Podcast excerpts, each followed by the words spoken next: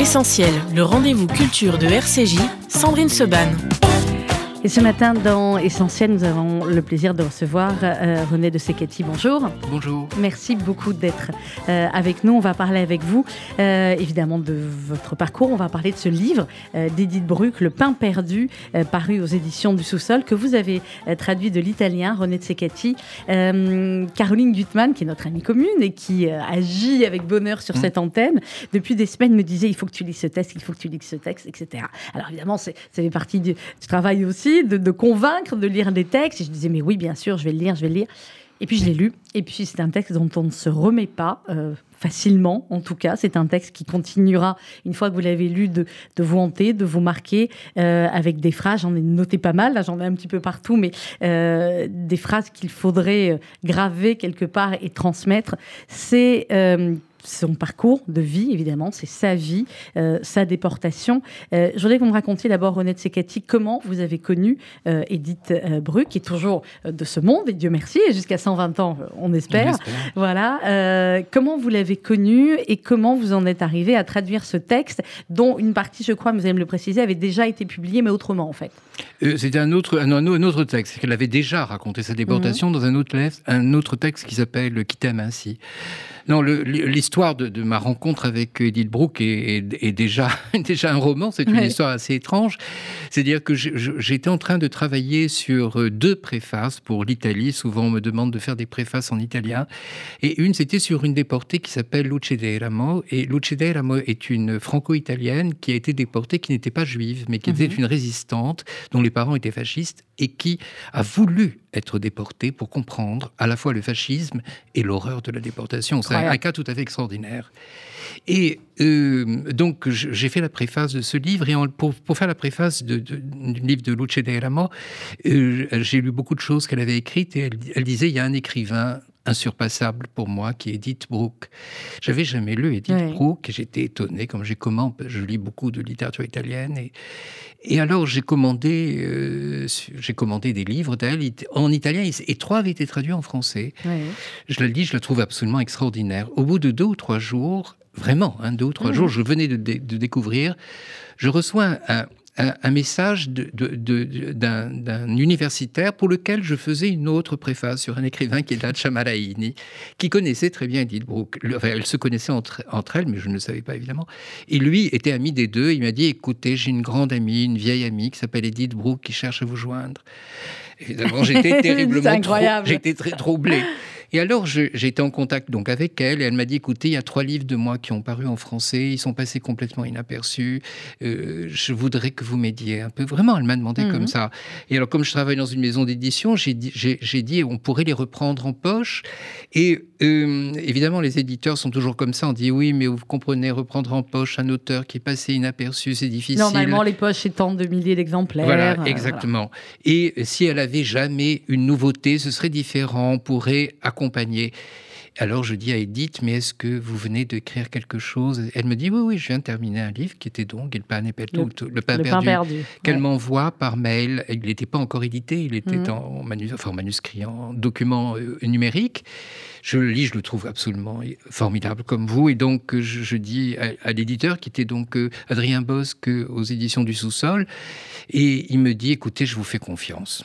je, lui en ai, parlé. Il a fait lire quand même à une assistante qui savait un peu lire l'italien.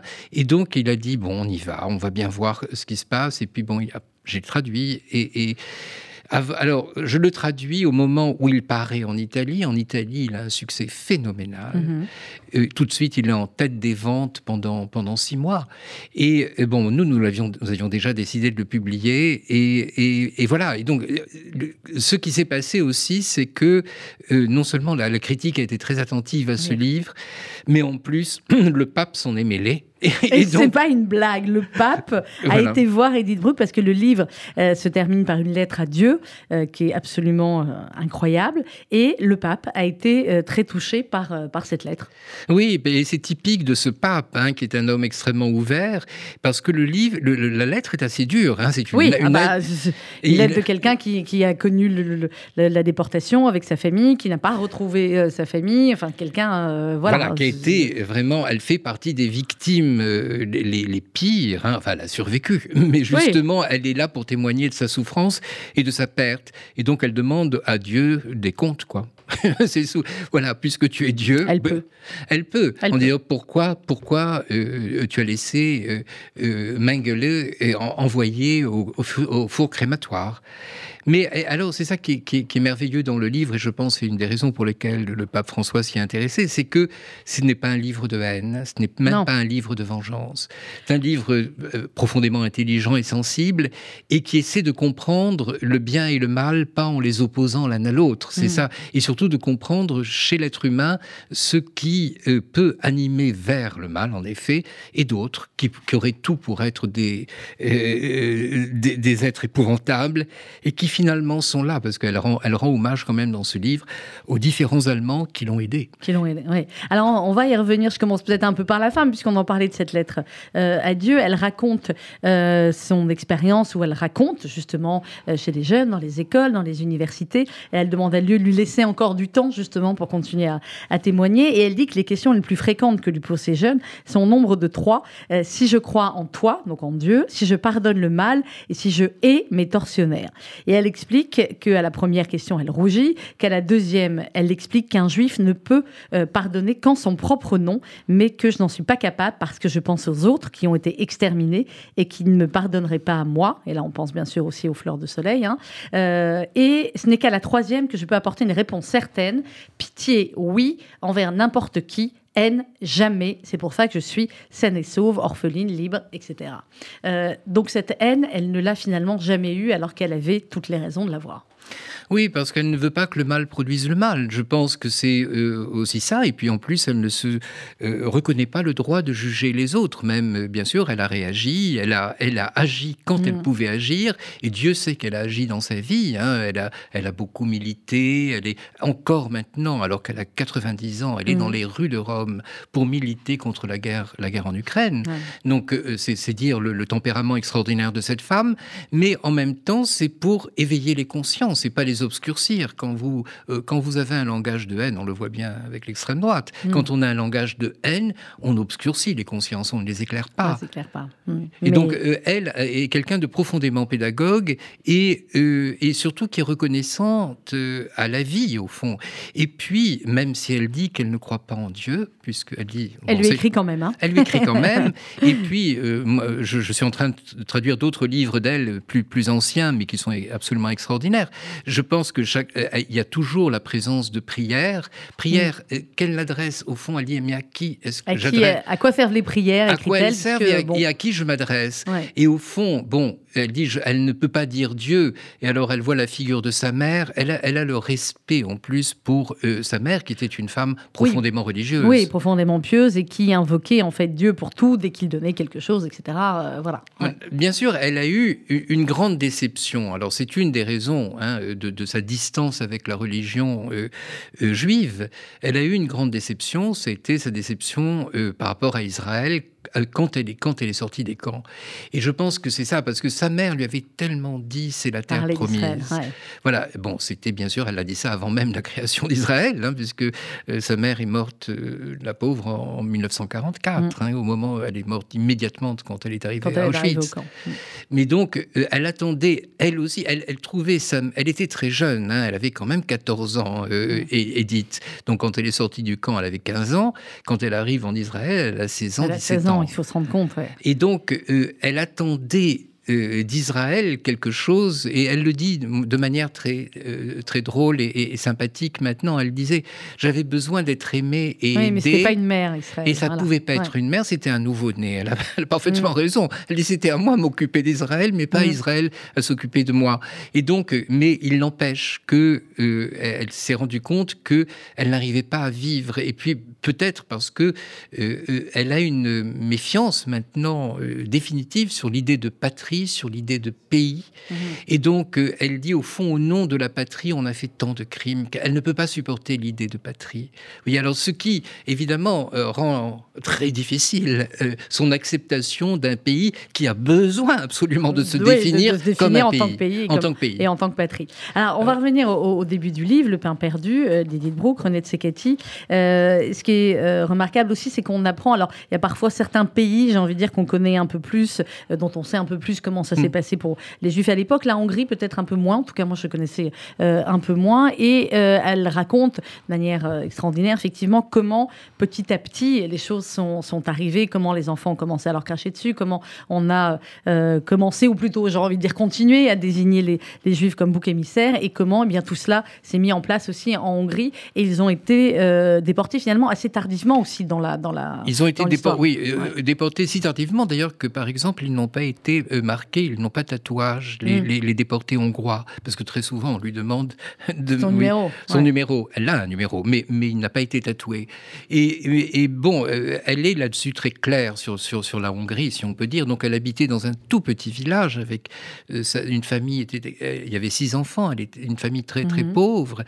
sa mère était à la maison, il essayait, comme elle dit, de, de, nous, de nous nourrir et de nous habiller. C'était mm-hmm. déjà tout un travail.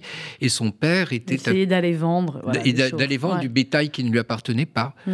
Et il allait à la ville, le bourg, disons, le plus proche du, hameau où il vivait. Et, la petite, elle était dans une toute petite communauté juive, et dans cette communauté, elle y souffrait énormément de persécutions, qui mm. n'étaient pas évidemment des persécutions euh, meurtrières, mais qui étaient des humiliations constantes. Et euh, elle, elle a eu la chance d'être une très bonne élève. Et ça, c'est une très grande chance, parce que au fond, elle a fini par être respectée comme d'ailleurs souvent les enfants qui sont malmenés, qui sont très pauvres, ils ont, elle a été respectée pour, euh, sa vivacité, mm. son intelligence, son intérêt pour la littérature, etc. c'est ce qui se passait effectivement, elles étaient trois, euh, elle dit les trois élèves juives, tout en étant reléguées au dernier rang, ne subissaient pas ces lois avec la même sévérité que dans les villes. Oui, et, euh, mais en même temps, bon, parce que quand même, l'institutrice était, euh, était tout à fait respectueuse, malgré tout, hein, de, du, du travail de, de, de, ces petites, et d'elle en particulier. Mais enfin, bon, ça a été euh, malgré tout très difficile quand elle s'est rendue compte, et elle s'est rendue compte très très vite, que au fond, les Hongrois ont eu une les Hongrois eux-mêmes ont eu une responsabilité immense. Alors quand, chaque fois quand, elle, quand on dit vous avez été déporté par les nazis, elle répète non, nous, nous, avons été déportés par les Hongrois. Comme en France, les Français, la police française. Et comme les Français, oui, exactement. S'il n'y avait pas eu les collaborateurs, ça aurait été très différent. Et donc, euh, euh, c'est une des raisons alors pour laquelle elle a, elle a choisi la langue italienne et jamais la langue, hongroise pour, pour, pour, euh, raconter et pour écrire de manière générale. il y a ce dialogue, effectivement, à un moment donné où, euh, les, persécutions commencent, où elle dit à sa mère Maman, qu'est-ce qui se passe? Pourquoi ils ne veulent pas de nous? Nous aussi, on est hongrois, non Et sa mère lui répond Pour eux, non, rien que des juifs. Nous sommes juifs, notre patrie, notre terre promise, c'est la Palestine. Oui, et, alors qu'il n'avait aucun, euh, aucune attitude euh, de refus, bien sûr, hein, du, monde hongrois, c'est ça qui est absolument terrible, parce qu'il n'y avait aucun prosélytisme, bien entendu, et puis en même temps, euh, leur pratique religieuse restait extrêmement domestique. Hein. ce n'était pas du tout, ça n'inférait en rien sur le, fonctionnement du village lui-même. Et c'est ça aussi qui, était, qui est évidemment pour un enfant terriblement troublant. Pourquoi on n'a pas le droit, et surtout ce qu'elle percevait euh, des rites, euh, des rites juifs étaient extrêmement limités. Hein. Mhm. C'était des prières, c'était un mode, c'était des, repas qu'ils avaient d'ailleurs du mal à faire, euh, selon le rituel normal. Même ils n'avaient même pas, c'est une des raisons du, titre, le pain perdu. Mhm. Ils n'avaient même pas assez de farine pour faire le pain de, Pâques, hein. et la farine leur était leur était donnée par des voisins. Donc ça veut dire que évidemment euh, j'essaie de comprendre aussi pourquoi euh, Edith Brooke a, conservé vraiment un très très grand respect euh, de sa mère et de tout ce monde dont elle se souvient parfaitement, et, mais tout en ayant une distance par rapport aux, communautés juives, et même à Rome, vous voyez, au fond, parce que probablement le, la communauté juive romaine n'appartenait pas du tout au même milieu social mhm. que celui qu'elle a connu. Hein. il y avait une bourgeoisie juive à Rome. Il y avait évidemment aussi des gens pauvres, mais, mais, ce n'était pas le même monde.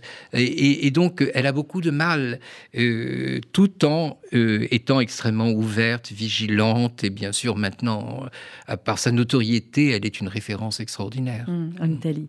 Alors, il y a évidemment, elle raconte dans, dans Le Pain perdu ce moment terrible de, de l'arrestation où ils prennent aussi les, médailles militaires de, du père, et les jettent euh, mm. par Et ça aussi, c'est un, voilà, c'est un, c'est un acte où ils se disent, ben, donc finalement, ça ne vaut, ça ne vaut plus rien. Ce qu'on a fait ne vaut plus rien. Et euh, ce qui euh, donne donc le titre du livre, le, pain qui aurait dû monter et qui ils sont arrêtés, ils doivent repartir et la mère est, traumatisée de ce pain qu'elle n'aura jamais pu, jamais pu faire.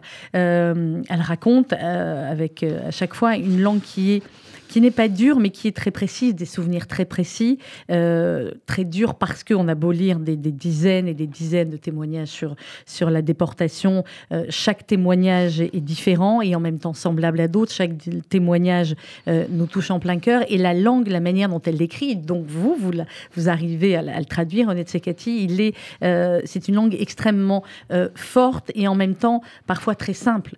Quand elle appelle sa mère ou quand elle parle de, de son père ou de sa mère, c'est encore comme si c'était des mots d'enfant quasiment.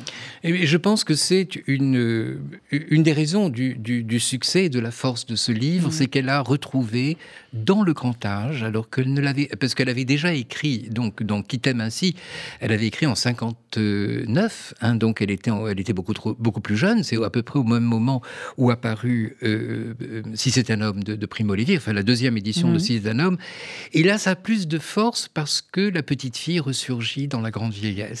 Et ça c'est une chose extraordinairement émouvante, parce qu'au fond, elle, elle dit souvent, je suis une petite fille de 90 ans, et, vous savez, euh, j'ai accompagné euh, des, journalistes pour l'interviewer à Rome, et donc je faisais l'interprète.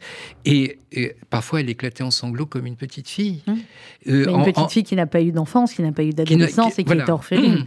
très tôt. Et, son euh, enfance ressurgit là de manière très très forte. Et donc, je pense que c'est pour elle quelque chose aussi, et c'est une espèce de grâce qui lui est, qui lui est euh, arriver.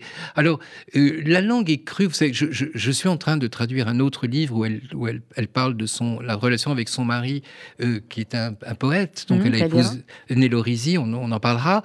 Et il avait la maladie d'Alzheimer. Et donc, mmh. elle décrit les dernières années, c'était très dur.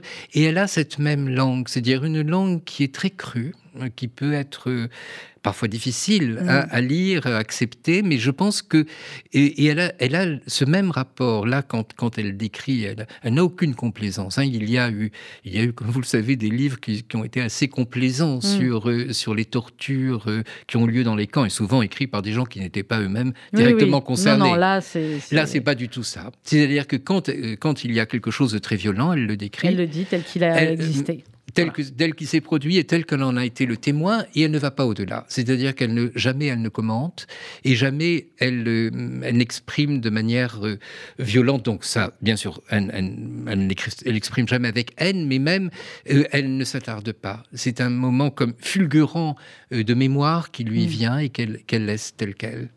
Alors, elle, est séparée en arrivant. Elle raconte évidemment euh, euh, les wagons, les voyages terribles. Elle est séparée de, sa mère euh, dès qu'elle arrive et elle se retrouve avec sa sœur, fort heureusement, sa sœur Judith.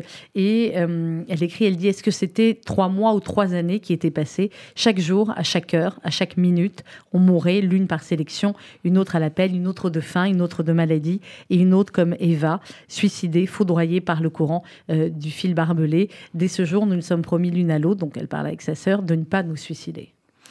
Oui, elles ont euh, bien On parle de gamines de 14 ans. 14 hein. ans, et, euh, donc euh, c'est absolument extraordinaire. Évidemment, elles se sont données mutuellement une très grande force. Je, pense à un, cas tout à fait similaire, mais elles étaient un peu plus grandes. J'ai publié il y a longtemps aux éditions Stock les, souvenirs de déportation d'une femme qui était une résistante Simone Alison, mhm. mais qui n'était pas juive, qui était une communiste et qui donc a été déportée à Ravensbrück avec Charlotte Delbo d'ailleurs. Et elle parle évidemment de, sa sœur. Et, à quel point le fait d'avoir été deux euh, les ont incroyablement aidées. Mm. Euh, bien entendu, euh, bon, elles avaient toutes les deux un, tempérament très fort, mais le, soutien mutuel a été, a été absolument essentiel. Oui. Le soutien et, l'objectif, entre guillemets, que sa sœur lui répétait tout le temps, on va rentrer à la maison, on va retrouver nos parents, on va rentrer à la maison, on va... Voilà. Il y avait... oui, on ne sait pas si elle était dupe ou non, mais elle avait besoin de toute façon de s'en convaincre. Alors, y a ce moment, sa sœur peut-être, parce que peut-être encore un peu dupe. Euh, Edith Brooke, a priori, non, puisqu'il y a un mm. moment donné, effectivement, où euh, elle demande où est sa mère, et, mm. où, avec une atrocité inouïe, l'une des, des, des, capots va lui dire voilà, mm. tu, vois, tu vois où il a fumé, ben voilà où est ta mère. Euh, mais elle l'a compris assez rapidement. C'est-à-dire qu'au moment où elle a été séparée, donc Mengele lui avait dit de. de enfin, avait fait le signe pour qu'elle aille avec sa mère. Et c'est un soldat qui, qui l'a arraché et l'a mis du côté de ceux qui allaient être sauvés, enfin qui allaient dans un camp de travail, mm. disons, euh, pas, un camp d'extermination. Et donc, euh, elle a compris probablement, au, début, bien sûr, elle était déchirée d'être coupée de sa mère, mais comme sa mère l'a poussée pour lui dire va avec ta sœur, euh, elle a compris qu'il y a quelque chose qui se passait. Et donc, bien, bien entendu, malheureusement, même si je pense qu'une telle horreur ne pouvait pas être conçu. Entendable. Oui, oui. concevable. Euh, alors il y a cette marche euh, aussi, euh, puisque cette fameuse marche, marche Laufenschnell, marche vite, elle compris qu'il faut marcher ou mourir. Et là aussi, il y a une notion de solidarité énorme entre ces deux sœurs, où sa sœur va, à un moment donné, elle dit, elle n'arrive plus à marcher avec la glace, le froid, la neige. Elle dit, elle va me tirer comme une luge, ma sœur, pour, ben, voilà, pour avancer et pour mm. survivre en fin de compte. Elles se sont sauvées mutuellement, elles auraient pu se tuer mutuellement, parce que euh, à un moment, euh, elle prend la défense de sa sœur et, elle donne un coup, elle donne un coup à, un garde allemand, et donc pendant cette marche, et donc elle pense que peut-être le garde revient vers eux, vers elles deux, avec euh, avec un pistolet, enfin une arme, et elle dit, et la, sœur aînée dit, dit le Kaddish parce que ça y est, c'est fini, mm. et, le, et elle insulte, le, elle insulte le, le, garde allemand, le gardien allemand. Et le gardien allemand est stupéfait. Elle, raconte ça comme un, grand événement. Évidemment, il, est stupéfait et il ne la tue pas. Il ne les tue pas parce qu'au fond, il dit c'est moi qui ai raison, c'est moi qui suis le plus fort et que tu as autant de force pour t'opposer à moi alors que tu sais que je peux te tuer, ça veut dire que tu mérites de vivre. Hmm. Ce qui est ambigu, évidemment, parce qu'il ne, renonce pas à ses propres valeurs, c'est ça qui est terrible. Hein, euh, mais, mais, euh, mais en même temps, il l'a sauvé. Il a sauvé les deux filles. Hmm. Alors elles arrivent ensuite à, Bergen-Belsen, elles disent dans le, dans le camp des hommes. Là, c'est un travail plus qu'abominable euh, qui les attend. Elles vont devoir euh, séparer, entre guillemets, ceux qui sont encore à peine vivants et ceux qui sont euh, déjà morts. Et il y a cette phrase que leur répètent ceux qui vont mourir et qui leur dit raconte-le, on ne nous croira pas, raconte-le, si tu survis, fais-le pour nous aussi, il faut que tu racontes. Mais ce qui est terrible, c'est que cette phrase, bon, euh, probablement d'autres l'ont entendue, et, et, malheureusement, ça a été vrai, parce que on le sait, ceux qui ont voulu dire, raconter tout de suite après, après n'ont pas été entendus, euh, à commencer par Primo Levi, bien entendu.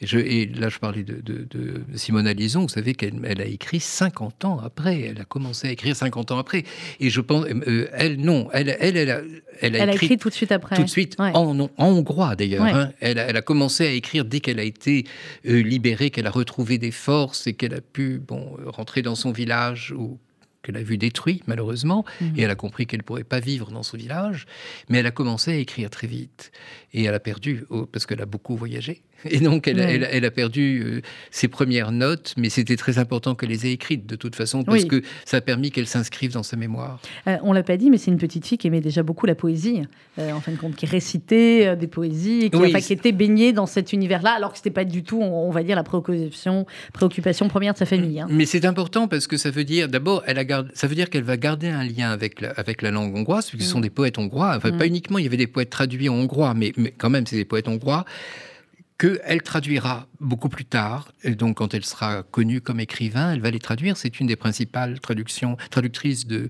de poètes hongrois. Mhm. Euh, euh, en, elle, a traduit Attila Joseph, elle a traduit Giulia Ilyes, enfin plusieurs grands poètes hongrois.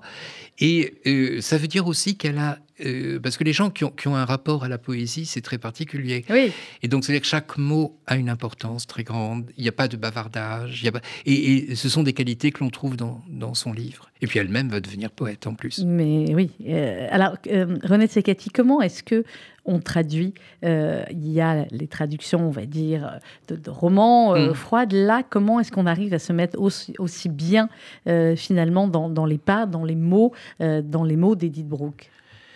Savez, moi, je ne traduis que des livres pour lesquels je sens un rapport naturel euh, euh, avec la psychologie, avec le rapport à la littérature. Je ne peux pas traduire n'importe quoi, c'est impossible. Je crois que tous les traducteurs sont un peu comme ça. Mais enfin, bon, on a plus ou moins un rapport plus ou moins instrumental, disons, Mhm. à la technique de traduction.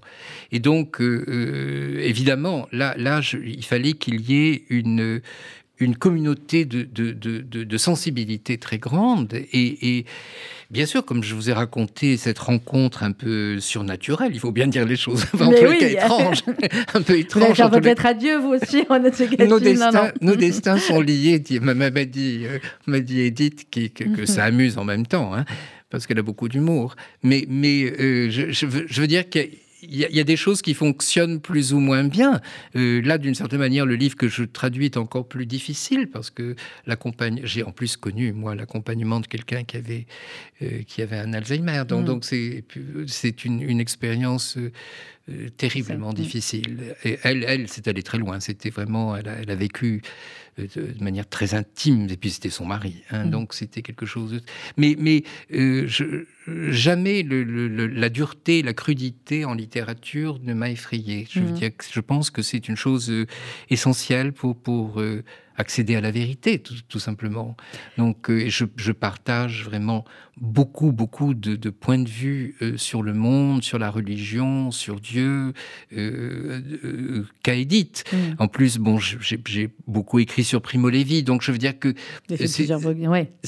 un, univers qui, pour moi, est, est absolument important. C'est quand, quand on est de la génération de, de ceux qui sont nés juste après la guerre, ce qui est, ce qui est mon cas, ouais. Euh, évidemment, nous avons des parents qui nous parlent, qui nous parlent beaucoup. Donc, en plus, moi, j'ai vécu en Tunisie. Oui. Et donc, euh, où le problème était très, très différent euh, du reste, enfin, pas de l'Europe, ça c'est certain. En tous les cas, les, les Juifs en Tunisie n'ont pas été traités avec la même violence que, que, que dans, qu'en Europe. Mhm. Mais euh, le problème était très, très présent chez mes parents et qui, qui, qui, m- qui m'en parlaient énormément. Et, euh, et surtout mon père, mon père qui, qui- qui a été, euh, qui a fait la guerre, il était très jeune, mais qui est parti Mhm. aux États-Unis pour euh, euh, entrer dans la- dans l'armée américaine, enfin, franco-américaine, pour, pour préparer le débarquement. Et je me rappelle au moment de la guerre des six jours, donc moi j'étais encore très jeune, à, à quel point pour lui, mais c'était un cauchemar inimaginable de, de, de voir De ressurgir euh, ça. Et donc je pense que, que ma génération a été extrêmement marquée par, par, euh, par ça, alors que je vivais dans un pays arabe, Oui, je en Tunisie. euh, en Tunisie, et, et où les problèmes sont... on, euh, nous sommes partis de Tunisie avant euh, 67, Mhm. donc avant qu'il y ait de véritables Oui, des problèmes problèmes autres. euh, antisémites et tout. Donc, donc euh, euh, je, veux dire que, que c'est un univers qui, avec lequel, disons que je, suis- je suis en relation, et en relation personnelle, je veux dire intime, mais en même temps, euh, je pense que c'est un moment de l'histoire tellement horrible euh, que tout ce qui peut le rappeler maintenant euh, est, est- est- est épouvantable. Et en même temps, quand il y a une personne comme Edith Brooke qui a une attitude de grande mémoire, Mhm. De grand devoir de mémoire, parce qu'elle quand même, elle va dans les écoles. Elle va, elle continue à y aller. Et, Oui. elle- et on a, et on a l'impression, vous qui les connaissez bien, vous allez nous dire, on a l'impression qu'aujourd'hui, sa plus grande angoisse, c'est ju- justement, et on peut le comprendre, de perdre cette mémoire ou de ne plus savoir raconter. ou de Voilà. C'est c'est de là que tout est parti, parce qu'elle elle le dit à un moment dans le livre, elle dit c'est quand elle s'est aperçue qu'elle avait oublié un mot en, en- Mm. en- en italien qui est, qui est, euh, ordinateur, c'est c'est compu- c'est le mot Oui, anglais oui. En, en italien, computer. Et, euh, et alors elle a eu peur, parce qu'elle s'est dit si jamais, si je commence à perdre les mots, et, et que euh, je ne peux plus parler, c'est- absolument épouvantable. Et en même temps, euh, c'est un travail dur. Elle a écrit un autre livre qui s'appelle Madame Signora Auschwitz. qui a d'ailleurs été traduit avant en français, et euh, où elle raconte à quel point c'est une épreuve pour elle d'aller dans les, euh, dans les écoles où, où un élève l'avait appelé, oubliant le nom de Edith Brooke, Signora Auschwitz. C'est quand même épouvantable. Ouais, épouvantable. Elle s'est dit, mais au fond, c'est ça que je suis pour les enfants. Je suis le, rappel d'une horreur. Et, alors qu'il n'arrive pas à comprendre euh, jusqu'au bout ce que ça a pu être pour quelqu'un qui, au fond, avait leur âge mm. quand, quand elle était déportée. Mm. Euh, vers la fin du, livre, euh, Edith Brooks écrit En fille adoptive de, de l'Italie, qui m'a donné beaucoup plus que le pain quotidien, et je ne peux que lui en être reconnaissante. Je suis aujourd'hui profondément troublée pour mon pays et pour l'Europe, où souffle un vent pollué par de nouveaux fascismes, racisme, nationalisme, antisémitisme, que je ressens doublement. Euh, elle l'a écrit donc il y a quelques mois, années, un ou deux ans, effectivement, avec toute cette resurgence aussi de l'antisémitisme euh, en Europe et puis, mm. et puis euh, en Italie, a fortiori aussi. et vous me disiez hors antenne qu'elle est aussi évidemment très très touchée par tout ce qui se passe en Ukraine. on l'est tous, mais pour ceux qui ont vécu aussi la guerre mm. et qui se sont dit, eh bien voilà, sur, en tout cas en Europe, mm. avec tout ce qui a été fait, construit, il y aura plus de guerre comme celle. C'est terrifiant, non? C'est terrifiant pour elle parce qu'en plus, Olga, dont elle parle dans le livre, qui, est, la, dame qui l'accompagne, est ukrainienne. Et je l'ai rencontrée, c'est une femme euh, tout à fait extraordinaire euh, elle-même. Hein. elle est beaucoup plus jeune qu'Edith, elle peut, elle peut l'aider. Et, euh, et, sa famille est en Ukraine. Là, justement, je lui ai demandé comment c'est allé parce que les sa fille de Olga s'est réfugiée à Lviv et qui, vient d'être bombardée. Mm. Hein. L'aéroport a été bombardé. Donc c'est c'est une chose terrifiante. Et, et, et, et dit au fond, euh, c'est pour ça que, euh, vous savez, elle est très peu communautariste. Mm. Euh, elle sait que le destin du peuple juif a été malheureusement unique. Elle dit à un moment donné, elle parle de millénaire et de, de, de, voilà, de fatigue millénaire, c'est ça. Voilà. voilà. voilà. Mais, mais, en même temps, euh, elle sait qu'il faut, il faut que, que, que, cet exemple horrible ne soit jamais répété. Et donc, et, elle voit euh, au fond, euh, elle ne veut pas utiliser le mot Shoah, par mmh. exemple. Pourquoi Parce que elle dit ça fait de cette extermination quelque chose de trop spécifique. Alors, bien sûr qu'il y a eu une horreur. C'est le cas. C'est le cas. Mais elle, elle, euh, il y, a plusieurs raisons pour lesquelles elle ne veut pas l'utiliser. Parce qu'elle dit je ne veux pas que un, juif ait l'exclusivité de hmm. parler de l'extermination. Elle ne dit pas que c'est une extermination qui va être mise sur, le même, sur, le même, plan que les autres, mais elle dit simplement qu'il faut que ça permette de comprendre euh, l'attitude des hommes envers des hommes de manière beaucoup plus générale. Mm. Et donc, euh, euh, bien sûr, elle est très, très claire hein, sur. Non, mais c'est un point de vue qui. qui, voyez, mais, c'est pour expliquer quelle est sa position et qui, vous savez, elle va être traduite pour la première fois en hébreu. Oui, c'est ce que j'ai lu. Oui. Et, ça, ça je, trouve ça très bien parce qu'il y a eu une résistance hein, à parce que d'ailleurs résistance dont elle parle elle-même quand elle arrive en Israël, quand elle quand elle a 16 ans, parce que au fond, on n'avait pas très envie de voir euh, des, gens qui revenaient des camps. Hum, on ne voulait, pas les, voir. On voulait pas les voir. Oui, oui. Mmh. Euh, René Tsekati, vous, vous avez plein de casquettes, plein de hum. talents. Vous êtes euh, traducteur, on l'a dit. Dites-vous, vous êtes écrivain vous-même, on en a parlé. Vous avez publié des biographies, des essais, une trentaine de romans. Et vous êtes éditeur aussi aux éditions du Seuil. Euh, donc vous avez la, la, gamme complète, si l'on peut dire. Comment ça se fait? Qu'est-ce qui vous plaît le plus? Et est-ce que ce qui ne vous plaît pas le plus, finalement, je réponds à moitié à, la question, c'est ce contact avec le livre, avec les auteurs, avec l'écriture, quelle qu'elle soit? Avec l'écriture, quelle qu'elle soit, c'est ça. Mm. C'est-à-dire que moi, vous savez, je, euh, je ne me, je veux dire que quand je traduis, euh, quand, quand j'écris, et même quand je lis un manuscrit qui me plaît vraiment beaucoup, au fond, c'est la littérature. Je suis en rapport avec la littérature, mm. et je pense que c'est ça qui compte avant tout. Alors, je, ne, ne, par exemple, je ne me sens pas frustré quand je traduis je n'ai pas, si vous voulez, une, vanité d'auteur qui est blessée comme, comme euh, certains traducteurs. Oui, certains peuvent hein, l'avoir. Peuvent l'avoir. Et euh, je, trouve que c'est, on, sert la littérature. Euh, voilà. Alors, et c'est pour ça, c'est aussi un devoir quand, quand, vous quand, quand, quand, je défends un manuscrit et qu'il n'est pas publié. vraiment, pour moi, c'est une blessure parce que je, je, je, me mets absolument dans la, position. Vous pouvez vous mettre dans toutes les peaux. dans, la peau de l'auteur, voyez. Et, et, donc, je pense que c'est c'est le même travail et, c'est un rapport à la littérature parce que je, je crois beaucoup mm. à la littérature. Je pense que, que c'est une des raisons pour lesquelles j'aime aussi particulièrement Edith Brooke parce que il y a une force, euh, une confiance dans, dans la force des mots. Mmh. Et, ça, c'est quelque chose de merveilleux. Il y a, alors, il y a le pain perdu euh, dont on parle mmh. ce matin. On a encore 5-6 euh, minutes, René de Secati. Et puis, il y a ces poèmes aussi euh, que vous venez de, m'amener. Pourquoi aurait survécu? C'est des poèmes Ce sont des poèmes parce que durant toute sa vie, Edith Brooke a publié des poèmes qui ont été réunis il y a peu de temps par une université italienne. Sous le, l'ensemble de ces recueils ont été publiés sous le sous le titre euh, tempi et versi vissuti, c'est-à-dire vers vécu et temps le temps au pluriel. En italien, il y a, un pluriel pourtant. Euh, et, donc, ce sont des poèmes qu'elle a écrit durant toute sa vie, qui sont extrêmement liés, bien sûr, hein, à sa déportation, mmh. surtout à sa mère, à son père. Euh, ça a été une première résurgence, si vous voulez, de, euh, de tout ce qui, en elle, et euh, n'arrive pas à prendre une forme narrative complète. alors, c'est une grande autobiographie. Enfin, donc, je les ai choisis avec elle pour donner une idée générale, il y en a beaucoup plus dans, mm. toute son œuvre poétique, pour qu'on ait une, vision euh, merveilleuse. Alors, il y, a, il y, a, des poèmes extraordinaires. je, suis en train, voilà, en même temps. De... elle a écrit, par exemple, un poème qui est un des plus connus qu'elle a écrit, un poème euh, euh, où elle s'adresse à Primo Levi. Mm. Parce que, le, voilà, le, suicide de Primo Levi. Une promenade avec Primo Levi. Voilà, c'est mm. dans ce poème où, au fond, mais d'abord, euh, Primo Levi lui a souvent dit euh, il, y a des négationnistes alors que nous vivons encore. Hmm. C'était une des choses qui était le, plus terrible pour, euh, pour Primo Levi. Tu te rends compte, il nie déjà, me disait Primo Levi, avec nous encore en vie. Voilà, exactement. Et autrement, elle a écrit bon, un poème après la mort de Primo Levi qui est aussi violent, un peu comme la lettre à Dieu. C'est-à-dire qu'elle dit tu n'avais pas le droit de faire ça. Le devoir est de vivre et jamais de mourir. Pourquoi Primo?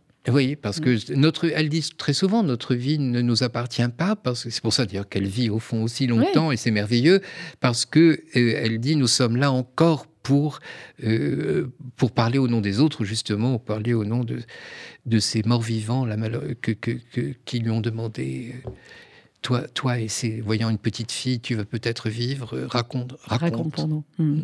En quatrième de couverture du, pain perdu, René Tsekati, et on va conclure là-dessus, euh, elle écrit Il faudrait des mots nouveaux, y compris pour raconter Auschwitz, une langue nouvelle, une langue qui blesse moins que la mienne maternelle. Quand on est traducteur, justement, tout est fonction de langue. Hmm. Elle, écrivait au début, vous m'avez dit en hongrois, là, elle écrit en, euh, en italien, son autre langue, son pays d'adoption. Il y a des choses, justement, dans notre propre langue maternelle qui sont euh, trop compliquées à dire et parfois il faut. Euh, Mais là, elle le dit surtout parce que la langue maternelle, c'est le hongrois pour elle et c'était la langue de l'injure, de l'insulte. C'est ça qu'elle dit au fond. C'est tout ce qui revient quand je, quand, quand, quand, je dis, elle dit quand je dis pain en hongrois, elle dit euh, je, je pense à ce pain perdu justement mm. de maman, et donc toute la souffrance euh, ressurgit.